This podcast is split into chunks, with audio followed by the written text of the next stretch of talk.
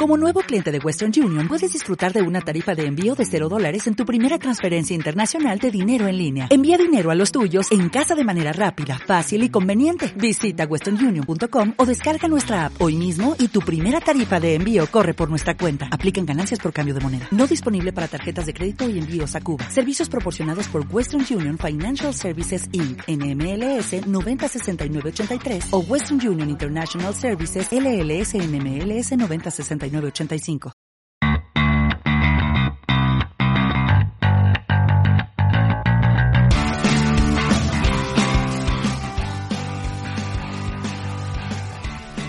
Hola, hola, hola amigos de Generación MMA, ya estamos aquí, sí, la primera semana que volvemos y tenemos dos programas porque estamos encantados con lo que vamos a hacer a continuación. No pudimos hacerlo en San Valentín, nos pilló un poco que no estábamos todos en Madrid, así que como sois poco guarretes y el número 69 os evoca muchas más cosas que un simple número, vamos a hacer un día especial, un programa especial sobre las relaciones de la UFC, también hablaremos sobre lo difícil o fácil, lo mismo nos sorprende, que es tener una pareja eh, que sea peleador o peleadora, y luego ya analizaremos lo que vamos a ver este sábado en ese evento entre Curtis Blades y Volkov y un par de peleitas que nos interesa que vayáis viendo. Soy Gonzalo Campos y en la mesa están pues los del lunes. César Alonso, ¿cómo estás? ¿Qué tal? Pues muy bien. Eh, este es un programa de Generación MMA que empieza a ser interesante. Esto ya empieza a No coger queréis color. salsa rosa, no queréis cotilleo, tal. Incluso vamos a mencionar algo de una peleadora española. Lo dejo ahí. También está a mi izquierda Sergio Hidalgo que trae un look muy yankee. Rosa para la ocasión. Eh, muy bien. No, no lo he preparado, pero bueno. Ha fluido así. Ah, Eso es el destino. Y Álvaro García Colmenero, ¿cómo estás? Muy buenas, encantado de participar en un programa tan interesante. Casi me haces echar el agua, tío. Hubiera quedado bien. Hombre, pero lo sabes que que te tiene que enfocar la cámara y entonces ahí hubiese fallado. Aunque bueno, este micro está hoy a prueba de agua, de lanzamiento. Pues nada, esto es Generación MMA y como os decimos siempre, el curro que nos metemos nosotros, espero que valga lo suficiente para conseguir ese like vuestro y ese comentario. Da igual, seguro que algo te interesa el programa y a nosotros nos interesa tu opinión. Los leemos todos. Así que nada, arrancamos. Bueno, pues eh, lo primero de lo que vamos a hablar es una mini sección que nos trae Álvaro. Eh, normalmente nos traes cosa de dos y esto sí es un cosa de dos, ¿no? Esto es un cosa de dos, pero de verdad, de Sí, verdad, ¿no? porque vamos a tratar las relaciones que han tenido los diferentes luchadores de MMA, que además muchos de ellos son bastante famosetes. Bueno, pues cuéntanos alguna que sepan. Yo creo que la primera que me vas a contar, según el orden que estamos hablando, la deberíamos dejar para la última. ¿Vale? Intenta empezar por la segunda, a ver qué te parece. Vale, pues mira, tengo una segunda que es Paige Van Zandt, que es muy conocida y últimamente está dándole mucho juego a las redes sociales. ¿Cómo sube de seguidores Space Van Zandt, eh, últimamente? Sí, sí, sí, es increíble. La podéis seguir y ya veréis por qué lo decimos. Que estuvo con Cody Garbrandt, con el mismísimo Cody Garbrandt. Era esta pareja de, de guapos que, bueno, parecía que iban a triunfar los dos. Estaban pero en el Alpha Male los dos, yo creo. estaban en ese los dos en el Alpha Male. Y bueno, pues eh, imagino que se conocieron entrenando y pues, se llevaron muy bien y estuvieron un tiempo saliendo. Sin embargo, lo que parecía que podía ser una pareja que se pudiera entender porque los dos buscaban un cinturón, el éxito de las MMA, pues al final resultó que no cuajó y acabaron cortando. Creo que Austin Vanderford, el novio actual, fue la única persona que no se alegró de que volviese Cody Garbrandt, ¿eh? sí, totalmente, totalmente. Es el nuevo, el nuevo novio que de hecho lo que estamos comentando en Instagram podéis seguirles porque están haciendo unas cositas así un tanto subidas de Está tono. Rateterre, dos rombos ahí que no se puede ver. Bueno, Yo eh, de, de esa tengo un comentario y es que su, su novio es luchador del UFC, perdón, de, De Bellator. Bellator, de Bellator, que todo, UFC, UFC. UFC. Y tuvo una pelea hace relativamente poco, no sé, unos meses, la ganó. Y en una revista o en un periódico, ese detalle no me acuerdo, eh, pusieron el titular Peleón del novio de Paige Van Zandt. Que lo vi en el Instagram de Paige que decía, tío, que tiene un nombre. bueno, pues se da la vuelta a la tostada. Tráenos otra peleita, otra, bueno, peleita, una pareja Hoy más. no, hoy no hay pelea, hoy no hablamos de pelea. Estamos-. ¿eh? Pues mira, tengo otra que además tiene una doble vertiente, que es la ex campeona Misa Tate, muy conocida por todos, que ahora mismo es la vice- vicepresidenta de One FC, además, que estuvo con Brian Caraway, luchador también que estuvo en, en UFC, y que posteriormente tampoco cuajó esta relación, por lo que hablamos que a veces, bueno, pues ya no lo explicaréis vosotros, pero entre los propios luchadores no se acaban de entender muy bien sus vidas. Y actualmente Misha Tate acaba de tener un hijo con Johnny Núñez, que es un peleador que actualmente está en One y creo que estuvo en Bellator también. Y esa es buena forma, ¿no? De fichar peleadores. O sea, vas a, a One y luego te vas con la vicepresidenta. Ay, ay, ay. Joder. Yo creo que con, con Brian Caraway, vamos, yo creo que llevaban un montón de años. Sí, o sea, parecía sí. una relación de estas. de- Estuvieron más de 10 para años, más de, más de una década. Y bueno, pues finalmente rompieron. Rompieron además el pasado mes de marzo, hace poco. O sea, que no ha perdido el tiempo. Y ya ha tenido un hijo con. Sí, no, no, o el pasado mes no, el anterior, Ah, creo. O sea, este, este Pues ya le das un margen más, ¿no? Sí, Para que no sea diana, porque si no-. Porque si no, esto empieza a ser raro. Y bueno, esta es, es curiosa porque, bueno, es una, una peleadora que al final le tiran mucho los peleadores. No sé cómo lo veis. Vamos a pasar a otra. Pues mira, tenemos otra también. Esta es muy conocida, que es la de Amanda Nunes, que está con Nina Ansarov, que las dos son luchadores de UFC. Y bueno, es una, una relación que, que ha salido mucho en los Invidis de UFC. En las... Que ahora está embarazada Nina Ansarov, creo. Sí, puede ser. Creo que van a tener un hijo. Pues, sí, sí, sí, sí, puede ser. Puede ser, me suena que sí. Porque estaba en una de las celebraciones, creo que en, en la última defensa decía algo de que ahora quería disfrutar con la familia, con su novio y demás. Y esta relación es de las más conocidas porque actualmente las dos son luchadoras y están posicionadas muy Y bien. llevan ¿no? mucho tiempo también. Yo Llevan creo, ¿no? bastante tiempo, llevan bastante tiempo. Es de las parejas más sólidas que ha habido en la UFC. Yo creo que también hay otra relación así que es, creo que Raquel Pennington estuvo con Tecia Torres o algo de eso. Eh, bueno, pues hay más relaciones de esas Sí. de las que podríamos eh, imaginar, ¿no? Por siendo un roster tan pequeño. Y bueno, luego también teníamos, podíamos pasar por encima, eh, Rose Namayunas con Pat Barry. Sí. Que lo más curioso de aquí es la diferencia, que una era peso paja y el otro era peso pesado, o sea que si le ven juntos... Sacas dos, la- sacas dos rows de. La estampa, la estampa es flipante. Y luego, para terminar, la más famosa, que yo creo que todos podemos saber de cuál hablamos, que es la de Ronda Rousey con Travis Brown. Que además esta no está exenta de polémica porque... Ron- Ronda- ahí, ve a lo bueno, Ah, lo bueno. la chichita. Ronda Rousey criticaba mucho a Floyd Mayweather por haber estado involucrado en asuntos de violencia doméstica y problemas con las parejas y demás. Y Travis Brown tiene un pasado bastante turbio en este sentido también. Fue denunciado por este tema. Entonces, luego le han llovido muchas críticas a, a Ronda Rousey que le decían, tú hablabas mucho de este hombre, pero luego te echas uno que ha tenido problemas de este tipo. A mí me parece súper curioso el dato de que la expareja de Ronda Rousey antes de Travis Brown es Brendan Swab, o Swab, como se diga, que aquí no tiene mucha fama, pero en Estados Unidos es uno de los podcasters principales, creo que es el que más podcast ha hecho con Joe Rogan. Y lo más curioso es que estaban juntos. La última pelea de Brandon Swab como peleador de UFC es Travis Brown. Travis Brown le gana en el primer asalto y a los meses empieza Ronda Rousey contra Travis Brown. Alucinante. Yo no, yo ¿Quién, no, quién ganó? ¿Quién ganó de la pelea? Travis Brown, o sea, ganó. le quitó la novia, yo tío. no sabía esa le puta novia. historia, Le- tío. Le quita el bocadillo, la novia, le prende Yo fuego a la tampoco sabía, casa. tampoco sabía esa historia, ¿eh? Joder. Es alucinante. Pudo ser, pudo ver, a- pudo haber ahí eh, situaciones turbias de que estuviera Ronda mirando la pelea y dijera, uy, pues la han ganado. Luego Brendan se excusaba diciendo, no, yo es que no era el tipo de chico que quería ella, ella quería sentar la cabeza, yo estoy un poco loco, tal. Bueno, es que quizás te comió la tostada, amigo. Y alguna así reciente, que es lo que poníamos antes como cotilleo, está, por ejemplo, Verónica Macedo, peleadora eh, venezolana, si no me equivoco, hispanohablante, con mucha actividad, con Dan Harry, el analista este, el César Alonso británico. y, y también hemos visto una peleadora española. Hemos Sí, visto a Irene Cabello con Carlos Condit. en su momento, me imagino que ahora no, porque estarán a distancia. Veíamos por lo menos las fotos y es lo que, lo que se comentaba porque también los dos entrenaban en el Jackson Wings de Estados Unidos. Hombre, yo creo que la noticia saltó cuando lo vimos todos en el UFC en BDT este que hubo. Pero bueno, no sabemos más de este tema. eh, Irene No nos Cabello no nos mojamos y le dejamos que sea feliz con quien quiera. Esta ha sido la primera sección y ahora vamos a hablar de si es bueno los pros, los contras de estar con un pelador y para ello hemos traído dos peladores. Veremos cómo qué nos cuentan. Hasta ahora.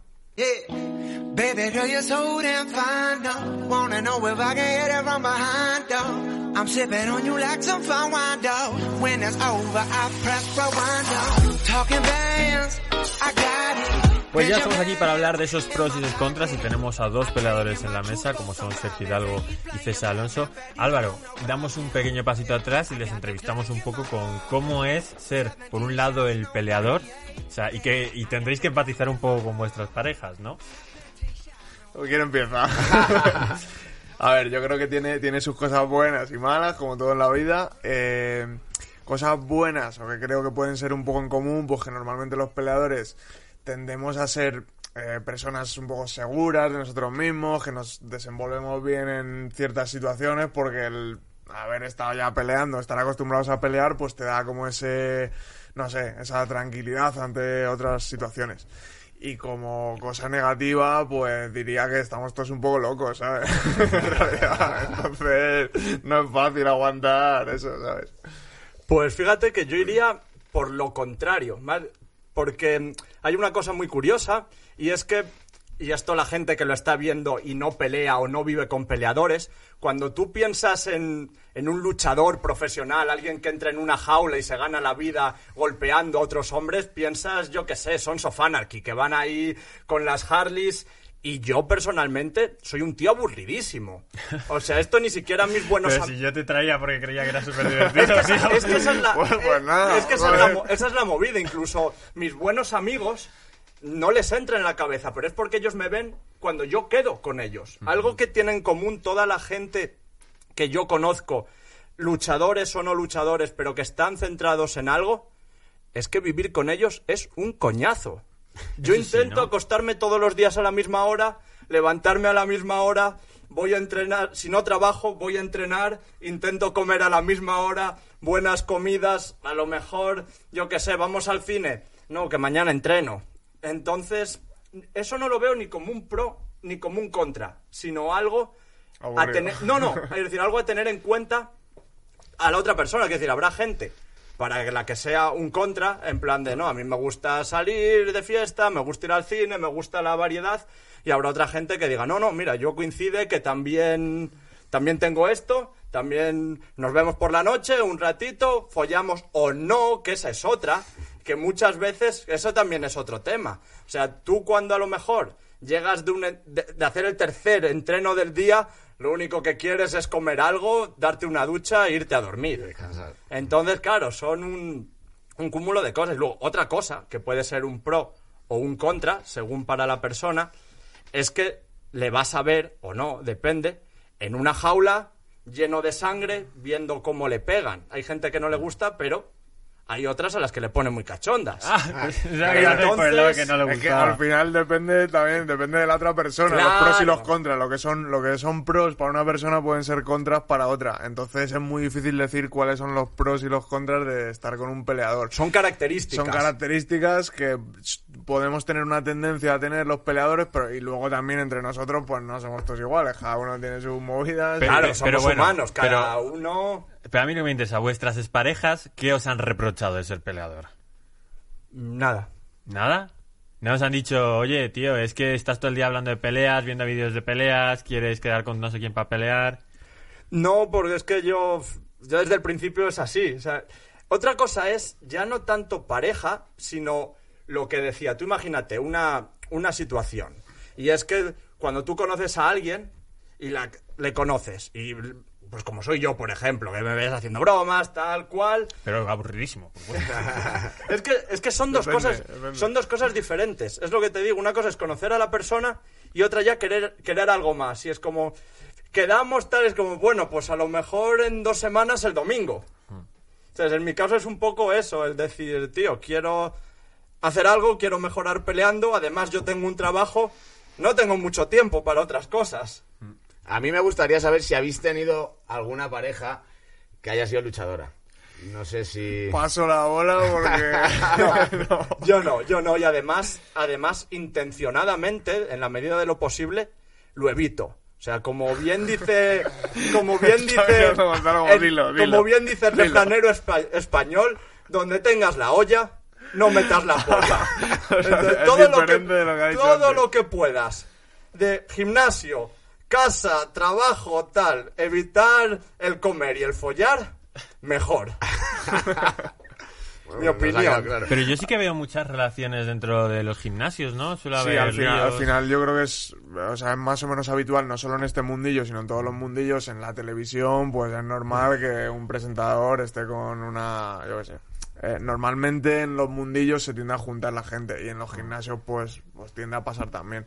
Pero bueno, no tampoco es una regla fija ni, ni suele haber más líos de los que hay en otros ámbitos. Yo también creo que es lo que dices tú. Al final, vives en el gimnasio. Pues si eh, los luchadores se juntan con luchadores, los actores claro, con actores, los contables con contables.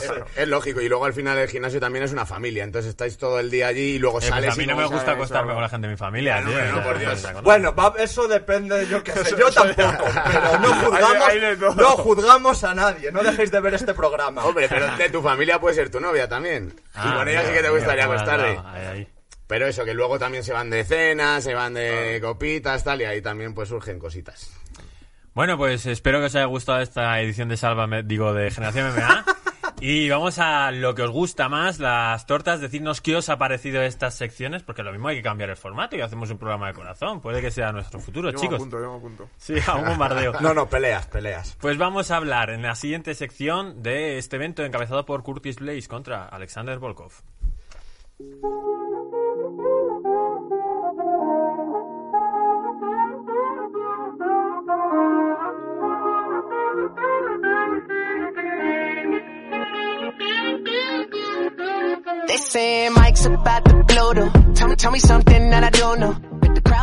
Ojito a la pelea que se viene, ese Curtis Blaze contra Alexander Volkov. Es una pelea muy interesante, pero hay más nombres propios en esta, en esta cartelera que tampoco es espectacular, sobre todo con lo que se ha anunciado para 251. En teoría hay tres defensas del título. Pero bueno, yo creo que hay gente de la que podemos hablar. Sergio, ¿quién es tu peleador a seguir? A mí me gusta la de Clay Guida contra Bobby Green. Sí. Clay Guida es un tío que, bueno, según el momento no acaba de ser una superestrella que digas esto va a ser un pay-per-view brutal, pero siempre gusta verle pelear. Qué personalidad también, ¿eh? Y ha peleado con los mejores, ¿eh? Si ves Es su ranking, bueno. los nombres, ha peleado con todos Muy bueno, los que tiene, están ahora. a lo mejor tiene 47 peleas, no Sí, sé el número, pero más, tiene, más, tiene tiene más. muchísimas, muchísimas peleas. Probablemente sea el mejor cardio que hay en la UFC, es incansable. Ala, exagerado. Que no, no, no, que es una pasada. El que tío- más vota, el que más vota en la jaula, seguro que El sí. tío está pam, pam, pam, pam, pam, no se cansa. Y es el que va con más gases a, a las peleas, porque en todos los descansos de las peleas, un par de eructos se tira siempre. De Yo hecho, antes de ah, no, hace una cosa muy curiosa, muy rara, que yo creo que tiene que ver con su cardio, que es no solo eructa, sino hace como, se pone el hielo y hace como, como para echar todo el aire, no sé, es una movida kung fu rarísima. Qué extraño, tío. Más peleitas. Eh, César. ¿Qué tenemos por ahí? Tenemos a Rosie Pennington. eh, Raquel Pennington. Raquel Pennington, ver, es perdón. que, por favor, por favor, César, madre mía. Oye, por favor, cortamos, ¿verdad? gracias, gracias, Gonzalo. Gonzalo siempre está ahí cubriendo, cubriéndome las espaldas. Es que me he escuchado a mí tan pedante corrigiéndote el nombre que he dicho, voy a tener que salir por otro lado. Bueno, pues es una pelea que, que bueno, que no, no es, no es una gran pelea, pero puede estar interesante. Las dos vienen de derrotas, han tenido unas carreras un poco con altibajos y como en esta, como siempre digo de estas divisiones, pues están intentando a ver qué peleadora gana dos o tres seguidas para promocionarla un poco más.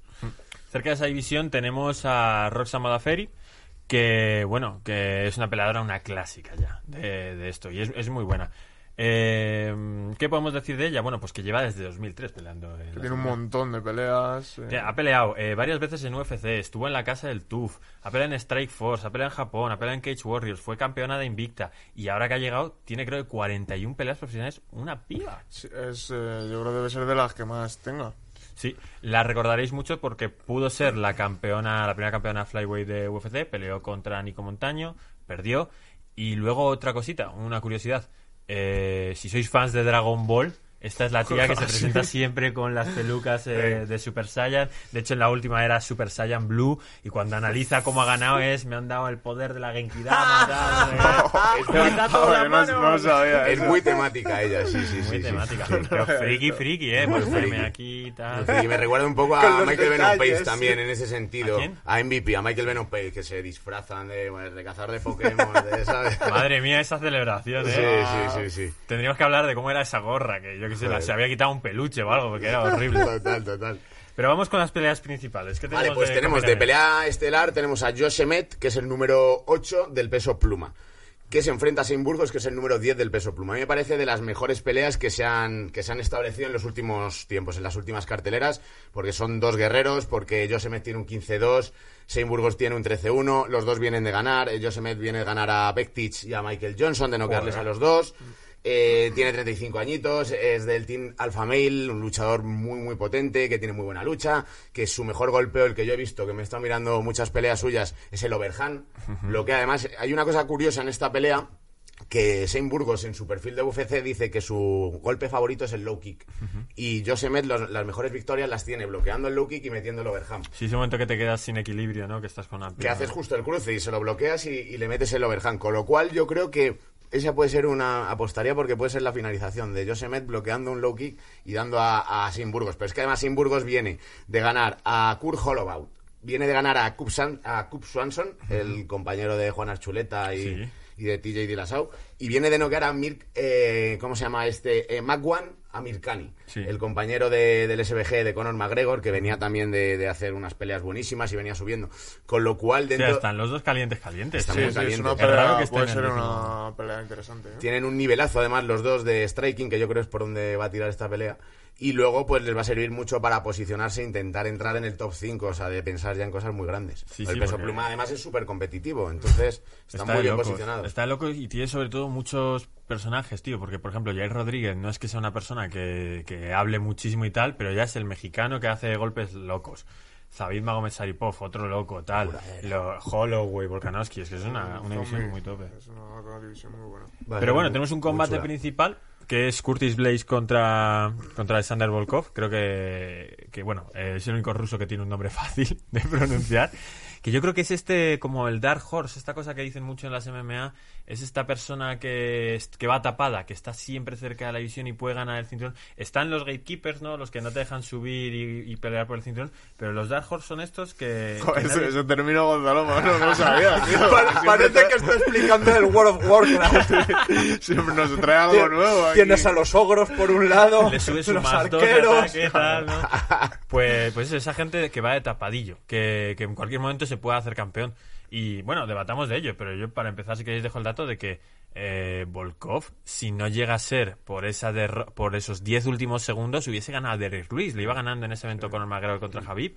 Él iba ganando hasta los últimos 10 segundos que entra a mano. Y venía a ganar a Verdum. Y es la única pelea que ha perdido en la UFC. A mí, Volkov, sobre todo, lo que me alucinó fue el KO que le vi hacer a Fabricio Verdún en directo, que fui a ver el UFC de Londres de 2018. Y era una pelea que, bueno, pues para Fabricio podía ser muy de recuperación, de volver a ponerse ahí en, en el top y demás. Y llegó Volkov, macho, y lo noqueó, pero de una manera con, con manos que yo aluciné, porque yo pensaba, pues eso, que era un luchador más de lucha, más, pues eso, viniendo de Rusia y de sitios así. Pero, pero no, tenía un striking que era alucinante y unas manos, claro, que son muy pesadas. Se mueve bien y, y también tiene jiu-jitsu. Entonces me parece que yo creo que es favorito en esta pelea. Sí, contra Curtis Sí, Blades, ¿tú qué sí. opinas? Pues la verdad que de esta no te, no te sabría decir. Sí que tiene algo muy bueno, y no sé por qué no se comenta, pero es algo que ha nacido con ello, da igual lo que entrene, tiene unos brazos de 3 kilómetros. Sí.